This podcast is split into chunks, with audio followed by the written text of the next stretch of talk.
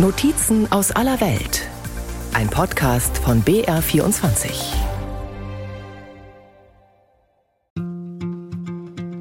Unsere junge Partei, uns gibt es erst seit sechs Jahren, hat die CDU-Hochburg Sachsen gehörig ins Wanken gebracht.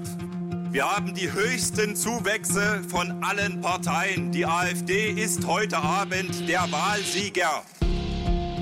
Die anderen Parteien haben 40 Jahre gebraucht, um da zu sein, wo sie jetzt sind. Die AfD hat nur Zähne gebraucht. Überall drinnen, überall zum Teil nichts nutze in den, in den Parlamenten. Äh, das ist was, wo ich sagen muss, dafür haben wir sie eigentlich nicht gegründet.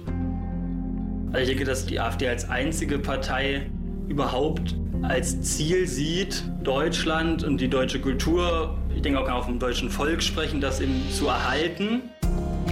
Ich habe selber erlebt, in, beispielsweise in der WhatsApp-Chatgruppe Stammtisch Pirna, wie offen rassistisch Beiträge gepostet wurden. Sie können es hier lesen, äh, wenn man dann postet, zwei Dinge sollten immer weiß sein, Weihnachten und Deutschland.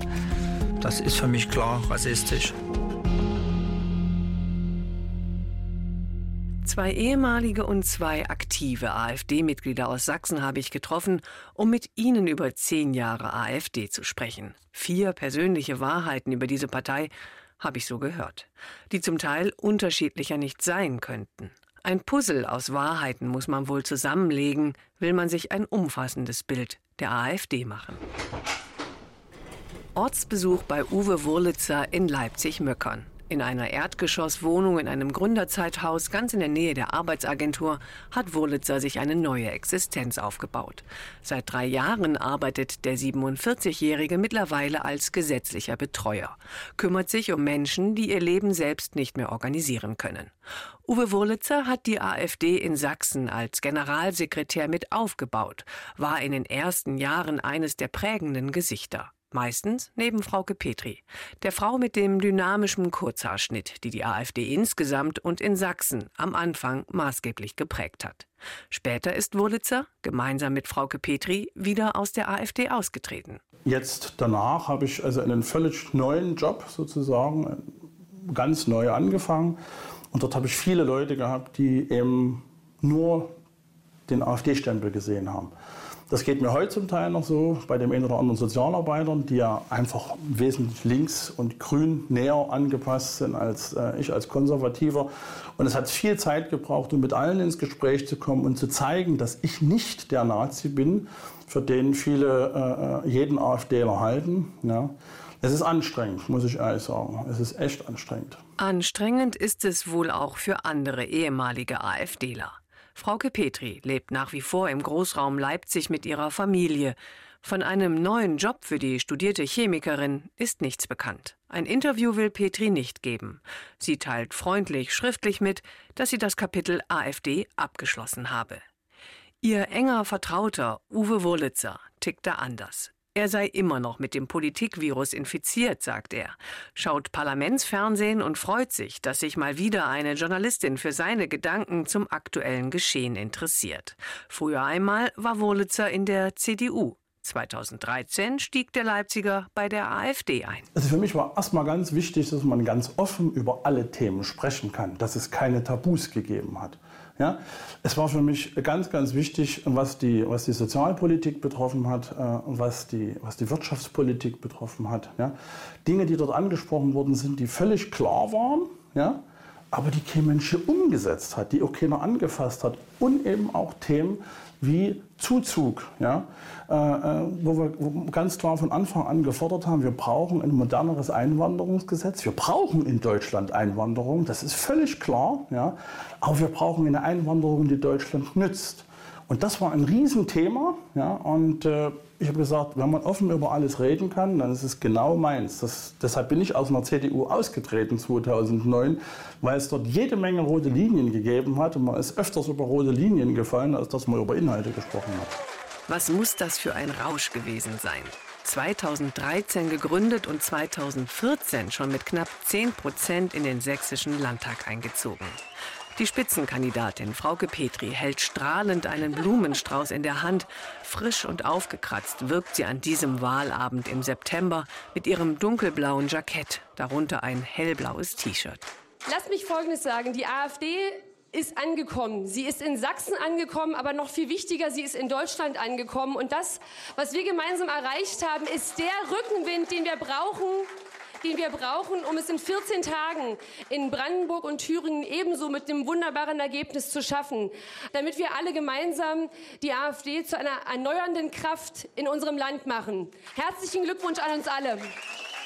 Bei den Wahlen in Brandenburg und Thüringen schneidet die junge Partei 2014 dann sogar noch besser ab als kurz zuvor in Sachsen. Hier ziehen 14 Politikneulinge für die AfD in den sächsischen Landtag ein. Einer von ihnen, Carsten Hütter, der im Erzgebirge ein Autohaus betreibt. Er sagte damals an seinem ersten Tag im Parlament: Natürlich bin ich ein bisschen angespannt. Es sind ja viele neue Dinge, die auf uns zukommen. Wir sind zwar schon mal einmal im, im Plenarsaal gewesen, haben uns die Örtlichkeiten angeschaut und haben eine Einweisung bekommen. Aber natürlich ist eine gewisse Nervosität vorhanden. Und ich denke, die sollte auch sein. Es ist ja was Besonderes und es ist ein neuer Lebensabschnitt. Euphorie bei den Protagonisten der ersten Stunde. Sie wollen es anders, besser machen als die sogenannten etablierten Parteien. Kritisieren den Euro, propagieren die Drei-Kind-Familie als Ideal und fordern mehr Schutz der deutschen Grenzen. Aber immer wieder sorgt die AfD auch damals schon für Schlagzeilen, weil Parteimitglieder mit verbalen Grenzüberschreitungen von sich reden machen. Beispielsweise der damalige sächsische Landesvize Thomas Hartung 2016 auf einem Parteitag. Ich denke, die AfD steht für alle, die 89, 90 mit vielen Idealen für ein anderes, für ein besseres Deutschland aufgestanden sind und die sich heute von dieser poststalinistischen Psychopathin in Berlin an der Spitze an der Spitze einer, wie Björn Höcke völlig richtig sagt, durchgeknallten Pseudoelite. Ja. Nur noch belogen und betrogen, verarscht, ja vergewaltigt führt. Vokabular, das man wohl eher auf einer Pegida-Demonstration erwartet hätte. Der islamfeindlichen Bewegung, deren Anhänger auch schon mal Galgen für die Bundeskanzlerin spazieren führten. Und doch waren diese Sätze auf einem AfD-Parteitag zu hören. Von einem Mann, der danach zum stellvertretenden Landesvorsitzenden gewählt wurde. Ohnehin das Reizthema Pegida. Frauke Petri wollte die AfD von dem Bündnis abgrenzen. Es galt ein Unvereinbarkeitsbeschluss. Doch viele AfD-Mitglieder sympathisierten mit Pegida, hatten auch sonst wenig Berührungsängste mit nationalistischen oder rassistischen Verbalattacken. Der ehemalige Generalsekretär Uwe Wurlitzer sagt dazu heute: Wir haben Fehler gemacht. Also nicht den Fehler, die Partei gegründet zu haben, aber wir haben eben den Fehler gemacht, dass wir eben nicht, sag ich mal, radikal genug innerhalb der Partei oder, oder skrupellos genug innerhalb der Partei gewesen sind. Wir haben es eben immer im Friedlichen und im Freundlichen versucht und haben parallel dazu eben unsere Arbeit sowohl im Landtag als auch auf Landesebene gemacht. Und während wir unsere Arbeit gemacht haben, haben andere die Zeit gefunden, Seilschaften zu schmieden, Mehrheiten zu gewinnen. Äh, und dann hatten wir es irgendwann nicht mehr in der Hand. Ja, dann sind eben bestimmte Leute an die Macht gekommen, äh, nicht nur auf Landesebene hier in Sachsen, sondern eben auch in Thüringen. Ja, und haben dann eben Dinge vom Stapel gelassen, hinter denen ich nicht stehen konnte.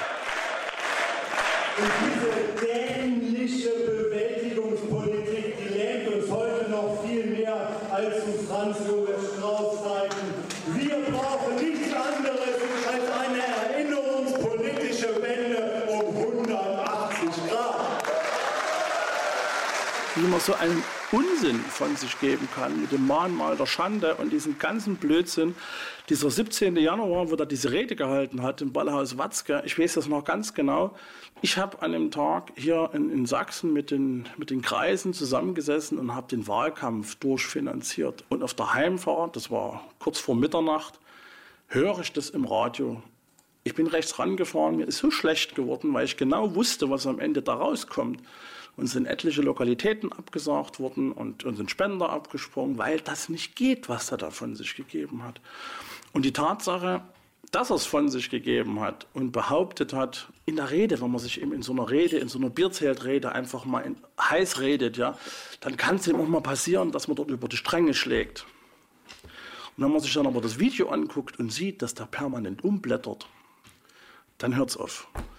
Und dort habe ich ihm auch erst einmal gesehen, dass, dass äh, die Leute das unheimlich toll fanden, was er dort gesagt hat, weil sie es gar nicht begriffen haben, was er dort von sich gegeben hat.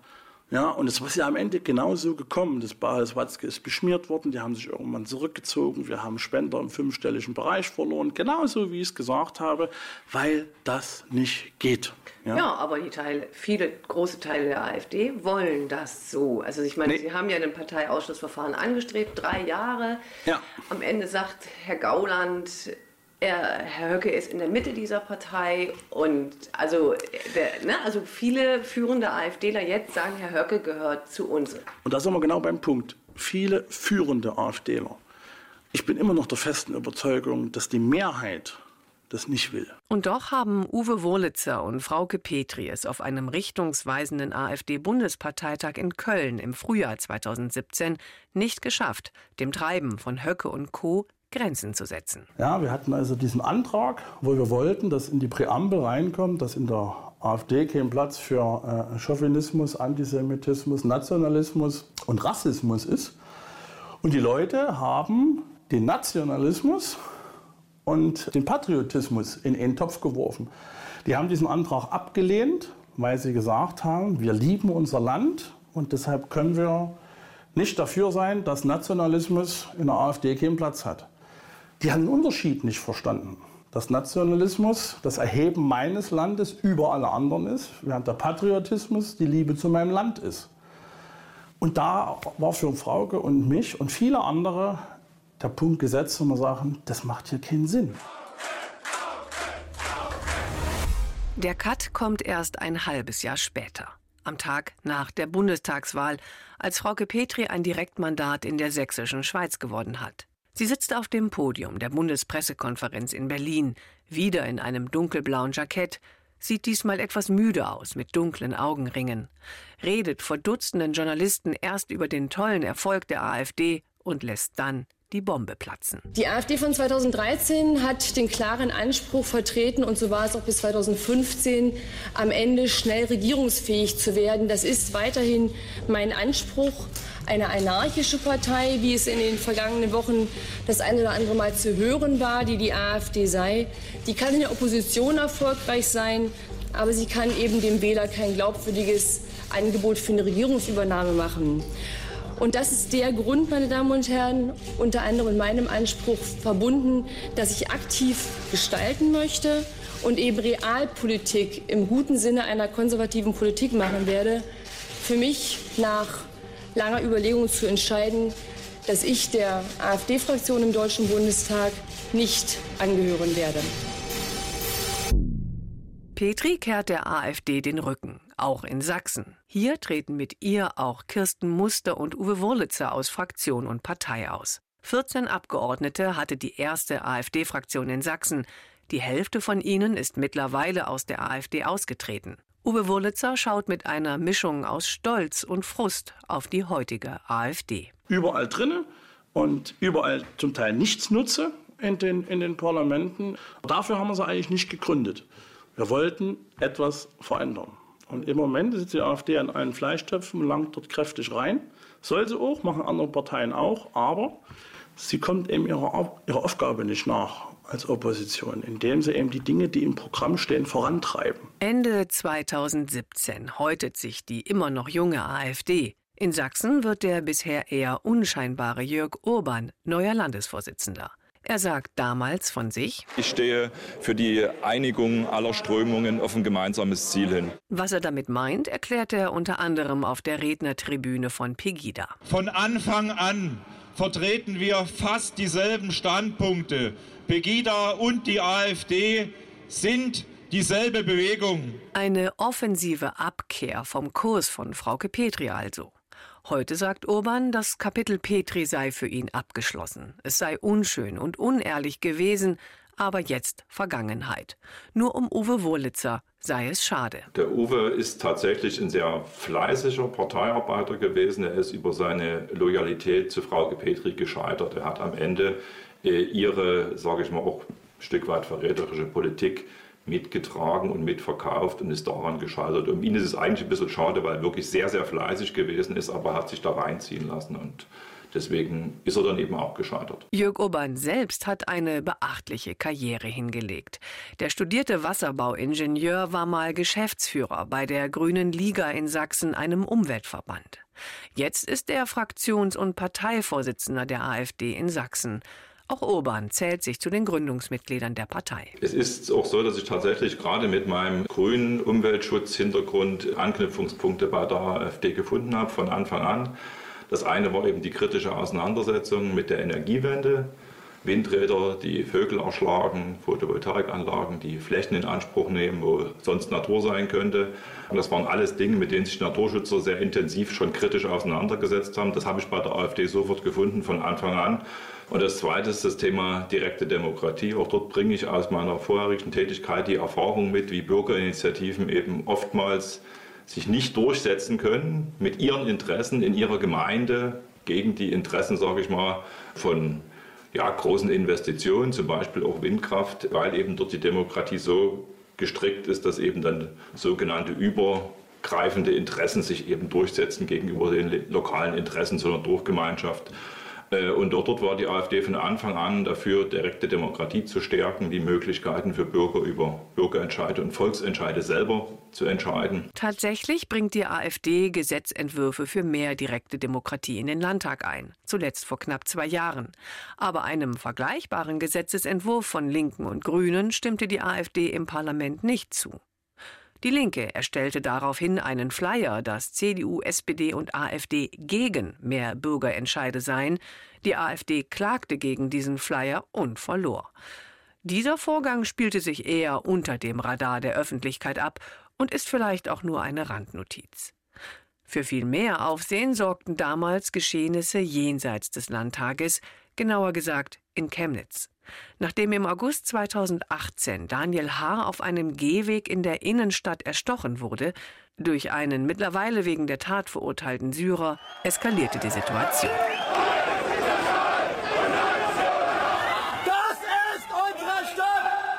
Es kam zu gewalttätigen Übergriffen. Tausende Menschen waren auf den Straßen von Chemnitz unterwegs.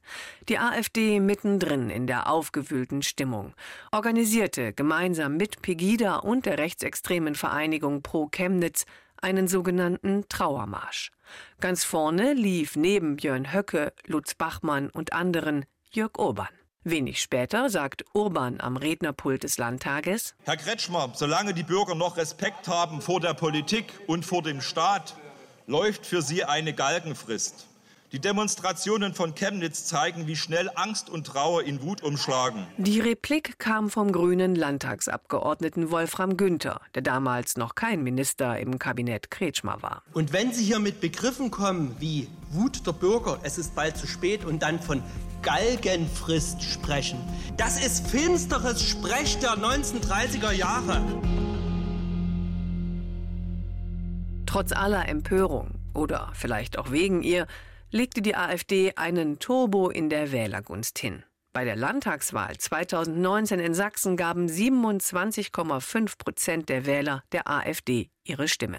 Die neue Partei, nicht weit weg von der CDU, die bei 32,1 Prozent landete. Ein euphorischer Jörg Urban steht bei seinem ersten Statement nach der Wahl vor einer Deutschland- und einer Sachsenflagge im Landtag. Liebe Freunde, heute ist ein historischer Tag. Unsere junge Partei, uns gibt es erst seit sechs Jahren, hat die CDU-Hochburg Sachsen gehörig ins Wanken gebracht. Wir haben die höchsten Zuwächse von allen Parteien. Die AfD ist heute Abend der Wahlsieger. Die AfD zieht mit 38 Abgeordneten in den sächsischen Landtag ein. Das ist ein Sitz weniger, als der AfD mit ihrem Wahlergebnis eigentlich zustünde. Doch wegen formalen Fehlern bei der Listenaufstellung genehmigte die Landeswahlleiterin der AfD nicht die gesamte Liste. Die AfD klagte dagegen und bekam teilweise Recht. Der Verfassungsgerichtshof ließ eine Liste mit 30 Bewerbern zu. Urban kritisiert das am Wahlabend scharf. Der größte Anschlag auf diese Wahl ist natürlich ein Anschlag aus den Institutionen gewesen. Es war der Versuch, unsere Wahlliste zu streichen. Wir haben das zum Teil verhindert mit Hilfe des Verfassungsgerichtes und trotzdem sind natürlich viele unserer Wähler verunsichert worden durch diesen Eingriff. Viele haben sich gefragt, ob ihre Stimme für die AfD nicht verloren wäre. Ein Untersuchungsausschuss, den die AfD im Sächsischen Landtag ins Leben gerufen hat, untersucht seitdem die Vorgänge rund um die Listenkürzung der AfD. Die starke AfD im Sächsischen Landtag hat CDU, Grünen und SPD eine von allen Beteiligten wohl ungeliebte Regierungskoalition beschert. Die nun größte Oppositionspartei, die AfD, heftet sich zudem ans Revers, Themen zu setzen. Jörg Urban lehnt sich bei unserem Gespräch in seinem Landtagsbüro zurück, lächelt und legt los. Die Diskussion jetzt um die Energiewende, dass wir wieder von Kernenergie reden, dass wir von neuen Kernkraftwerken in Deutschland reden, Kernfusionsforschung in Deutschland, da sind wir diejenigen, die Impulsgeber gewesen und wir sehen die Ergebnisse, also FDP und CDU greifen das jetzt auf. Kohleausstieg und erneuerbare Kann das nicht Ausbau. vielleicht auch mit dem Ukraine-Krieg und der Gasmangellage zu tun haben, dass die CDU jetzt plötzlich auch in Richtung äh, Kernkraft schaut, äh, mangels anderer Alternativen? Nein, die Diskussion begann ja eher. Also wir haben, sind sehr früh eingestiegen mit der Diskussion, das gerade stimmt, Kernforschung, vor dem Krieg, ja. Kernforschung in Sachsen. Mhm. Und äh, die Problematik ist ja nicht unbedingt durch den Krieg gegeben, sondern dadurch, dass wir äh, in Wintermonaten, gerade wenn Flaute ist und wenig Sonne, dass wir tatsächlich Mangellagen haben, wo wir Kraftwerke brauchen. Und das mit dem nach und nach Abschalten der Kohlekraftwerke und der Kernkraftwerke einfach die Situation, dass das Netz instabil wird, immer, immer dichter geworden sind. Also die, dass es notwendig war, äh, war, regelnd einzugreifen. Also die Problematik ist schon älter. Die hat nochmal einen Schub äh, bekommen jetzt durch die Gasmangellage, durch die von den USA gesprengten Gasleitungen durch die Ostsee. Es ist unklar, wer die Gasleitungen tatsächlich gesprengt hat. Doch Jörg Urban stellt seine Vermutung als Behauptung dar, spitzt zu. Auch andere Themen verknüpft die AfD gern mit ihrer eigenen politischen Agenda. Als im Landtag beispielsweise die Mietpreisbremse für Dresden und Leipzig diskutiert wird, meldet sich der AfD-Abgeordnete Robert Tumm zu Wort. Wenn man bedenkt, dass ca. 15.000 Menschen im Freistaat vollziehbar ausreisepflichtig sind und diese Menschen vorzugsweise in den Großstädten des Freistaates residieren, ist die Mietpreisbremse nur die Folge eines selbst verursachten rot-grünen Problems.